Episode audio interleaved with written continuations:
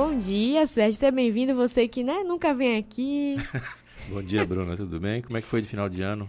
Foi bem, foi bem, foi bom. Estávamos aqui com nossos especiais, não foi? Sim, Sérgio teve dois dias aqui de especiais aqui reprisando algumas alguns temas que a gente discutiu aqui no programa, foi bem interessante. Vamos começar, né, com as perguntas. Ansiedade tem alguma relação com depressão? Pode ter uma relação com depressão.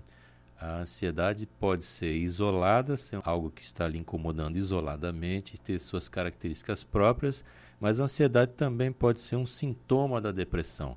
Então é preciso que faça uma avaliação, quer dizer, uma avaliação certa, né, para que o diagnóstico seja preciso e possa ser um tratamento também preciso nesse caso. Então, a ansiedade pode ser algo isolado, pode ser um transtorno de ansiedade generalizado, ou pode ser também um sintoma da depressão. Eu tenho depressão, mas minha família não só ignora como diminui isso. Ainda dependo dos meus pais, já pensei em desistir da vida e quero viver em paz, mas não sei como começar. Infelizmente, essa sua colocação é algo bastante comum. É quando as pessoas que estão em volta daquela pessoa que está com a depressão que não compreendem como é que isso funciona. Eu sugiro a você, eu tenho até no, no podcast, exatamente o papel da família e dos amigos para aquelas pessoas que estão com depressão. Então, se você quiser procurar ali no meu podcast, chama-se Psicologia Cotidiana, o podcast. Meu nome é Sérgio Manzioni e você vai ver um dos temas que tem lá exatamente sobre isso. O que é uma coisa bastante difícil para se conviver, porque as pessoas ainda têm aquele estigma de que depressão é preguiça, Depressão é falta de vontade, de que se você conseguir ter um tipo de atividade mais é, diferente da que você faz, uma atividade mais duradoura, alguma coisa assim, você vai sair disso. Ou então as pessoas acham que você tem que sair e conviver, para uma festa, que isso vai terminar. A pessoa deprimida, ela não é que ela não queira fazer as coisas, ela não tem energia para fazer essas coisas. Ela até gostaria de fazer, mas ela não consegue. E infelizmente a ignorância da nossa sociedade em relação a esse tema é muito grande. Então, o que os familiares poderiam fazer nesse caso era se instruir mais. O que você pode fazer aí, claro, é pegar algumas reportagens, algumas matérias que já saem na própria imprensa, você paga na internet, pegar o áudio que eu tenho também nesse podcast e mostrar para as pessoas que isso pode esclarecer bastante. É, porque o complexo da situação é a dependência também, né? Não só a dependência ali familiar, mas também financeira, sentimental, enfim. E a pessoa dentro desse ambiente onde a depressão é. Agora tem uma coisa que ela falou aqui, Bruna, que ela já pensou em desistir da vida. E realmente não é o caminho. É, sempre existe uma saída para os problemas. Se você não está vendo saída, é porque você está olhando para o lugar errado. E se você não está conseguindo elaborar essa saída de uma forma mais consistente, é hora de você procurar ajuda profissional pode ser um psicólogo, pode ser um psiquiatra, alguém que possa cuidar desse caso. Porque você não pode desistir da vida de forma nenhuma, até porque é, existem alternativas para isso, existe tratamento para depressão, existem tratamentos que são é, extremamente eficazes, que você pode se livrar disso de forma rápida. Então, quando você vê que a coisa não está indo bem, procura ajuda profissional. E se não tiver, e se ainda por cima tiver um desespero grande, liga para o CVV, Centro de Valorização da Vida, que é o número 188 em todo o Brasil. Muito bem, 188 CVV, não é isso? Isso. Certo. A cleptomania é uma doença? O tratamento é feito pela psicologia? De fato, a cleptomania é um transtorno, sim, patológico. O tratamento é feito também pela psicologia.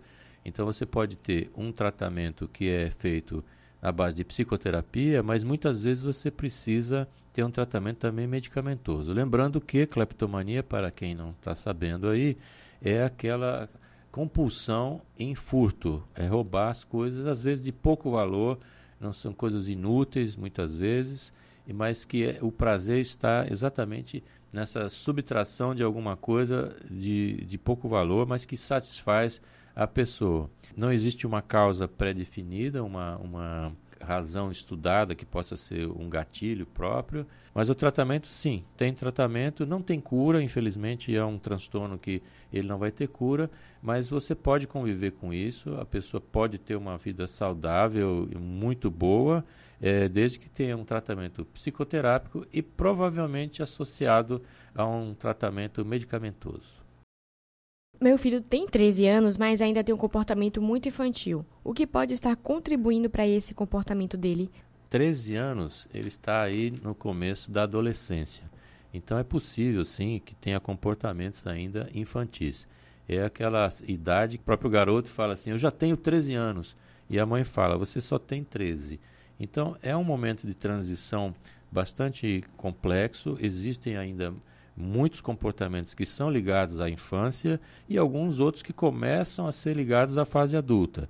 Então, eu não sei exatamente a que tipo de comportamento está se referindo, mas é aceitável que haja comportamentos infantis e também os já chamados adultos nessa fase. Está no começo da adolescência, ainda tem muita coisa para aprender e muita coisa ainda está se transformando, até porque os próprios hormônios estão aí começando a fazer o seu efeito e tem muitas transformações. Então, nada que seja muito pesado aí para você se preocupar muito não. É, e resta saber também o que chamamos de comportamento infantil, né? Porque pode ser tanto birra quanto coisas. É, e você pode ter um comportamento infantil com 70 anos de idade. É. Então não, não tem necessariamente com 13. Eu conheço alguns. é. Alguns velhos novos. Todo o trabalho que eu consigo, eu começo bem, mas depois fico de saco cheio, entediado, já começo a odiar o ambiente, as pessoas. Até que ponto isso é normal e como controlar? Isso vai ser normal até o ponto que vai te trazer prejuízo ou prejuízo para os outros. Então, não é assim muito comum. Também a gente não pode aqui fazer uma análise muito profunda baseado somente nas perguntas, né? sim, né? porque sim. a gente não sabe exatamente o contexto que está acontecendo. Mas podem ser vários fatores aí. Você precisa analisar se o tipo de trabalho que você está indo é aquilo que você gosta de fazer, é aquilo que lhe traz uma certa satisfação, porque senão você vai ficar entediado logo. É também preciso saber se a pessoa nessas condições ela tem maturidade aí para lidar com o ambiente de trabalho, ou seja, ter uma hierarquia, ter um chefe. Não é fácil lidar com o ambiente de trabalho, exatamente porque você tem que conviver com pessoas e com esquemas mais rigorosos, mais rígidos, etc. Isso pode, de fato, fazer com que a pessoa se desanime é, no decorrer do trabalho. Mas o que é preciso saber que em qualquer ambiente de trabalho você vai ter satisfações grandes, mas também você vai ter frustrações. Então é preciso saber lidar principalmente com as frustrações para que você não fique entediado logo de cara. Ou então, como você mesmo disse aqui, consegue, começa bem, mas depois o ambiente fica ruim, as pessoas ficam ruins. O que é importante você olhar, isso talvez você precise também de uma ajuda externa, uma ajuda profissional, é saber se as pessoas todas ficam ruins com você ou se é você que as vê ruins nesse estado, entendeu? Então, onde é que está o problema? Nas pessoas ou está em você? Se você não consegue identificar isso, procura ajuda profissional. Existem aquelas pessoas que não têm vocação para aquele trabalho convencional de estar tá todo dia ali naquele mesmo lugar. Pessoas que simplesmente precisam de maneiras, isso. digamos, alternativas de trabalho, de fonte de renda, não é isso? Exato. E muita gente também que, que nasceu para não ter chefe. Pessoas às vezes são empreendedoras, as pessoas têm, é, trabalham sozinhas, autônomos, e que não têm, às vezes, habilidade para trabalhar com hierarquia superior. Não, tem, não é feito para ter chefe. Não sei se é o caso aí, mas é preciso avaliar isso também.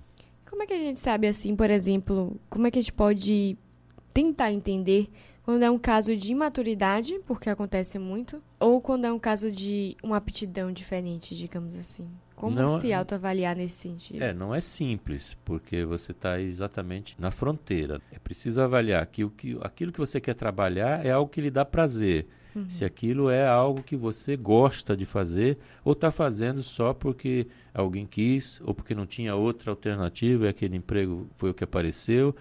É, circunstancialmente pode até ser a pessoa está desempregada, não está trabalhando exatamente com aquilo que é, é a sua aptidão e pode aceitar o tipo de trabalho. Mas em tempos normais, você tem que procurar algo que seja prazeroso e a partir disso tudo fica mais fácil. Mesmo se você esteja fazendo uma atividade prazerosa, mas você vê que o ambiente não é bom, de fato você pode estar num ambiente ruim, uhum. pessoas que não são muito agradáveis para você. E precisa avaliar se você tem algo que você faz é prazeroso, é para ser feito em conjunto ou é algo que é para você desenvolver o seu próprio caminho e andar individualmente. É um questionamento bastante particular, individual, mas que deve ser feito sim. Vi um documentário sobre pessoas acumuladoras que guardam objetos desnecessários e se apega a eles. Eu acho que eu sou uma. Como diagnosticar? Tem tratamento? Não sei por que desenvolvi isso. As pessoas acumuladoras, isso é um, uma coisa, um transtorno até que não é tão incomum, tem uma necessidade de, de guardar essas, essas coisas, né, que são as mais diversas possíveis, porque existe aí um problema que é um medo que elas têm da, dessa separação com essas coisas, essa angústia que vai gerar esse problema. Então, às vezes, é, guarda normalmente coisas que fazem referência à infância, que coisas que fazem referência a, a momentos bons que já se passou na vida e que vão fazer esse tipo de ponte de ligação.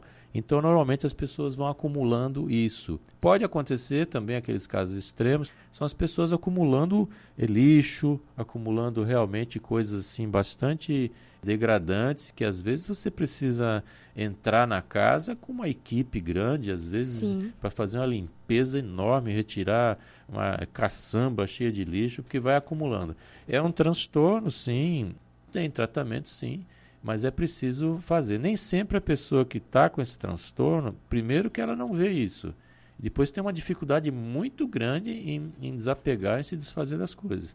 Então precisa ter um primeiro um entendimento da família, dos amigos que estão em volta, não só criticar, mas ver o que é que está acontecendo e ajudar, porque às vezes, Bruno, os amigos são fantásticos para atrapalhar também. Porque se vier muita crítica em cima, você não está errado, você não pode fazer isso, você não está vendo que está isso, tarará. Isso só atrapalha, só empurra a pessoa para baixo, só mostra mais para ela que ela está sendo é, inconveniente, vamos dizer assim, ou que está tendo uma conduta errada, o que vai mostrar que ela é incapaz, etc. Vai piorando. Sim. Então, quem está em volta, que foi o que foi aquela pergunta lá atrás da, da Clara sobre depressão, quem está em volta faz muito se não atrapalhar. Então, já é um bom começo, não uhum. atrapalhar. E depois é se informar também. Não é só virar o canhão para o alvo e atirar. É preciso se informar também. O que é está acontecendo com essa pessoa? Ela está assim porque você acha que é normal uma pessoa acumular lixo em casa? Tem alguma coisa que não está tá errada. Então, se a pessoa mesmo não quer ir se informar ou não tem condição, não vê isso, você que está do lado, você que é amigo, parente, vá atrás dessa informação. Você não quer ajudar?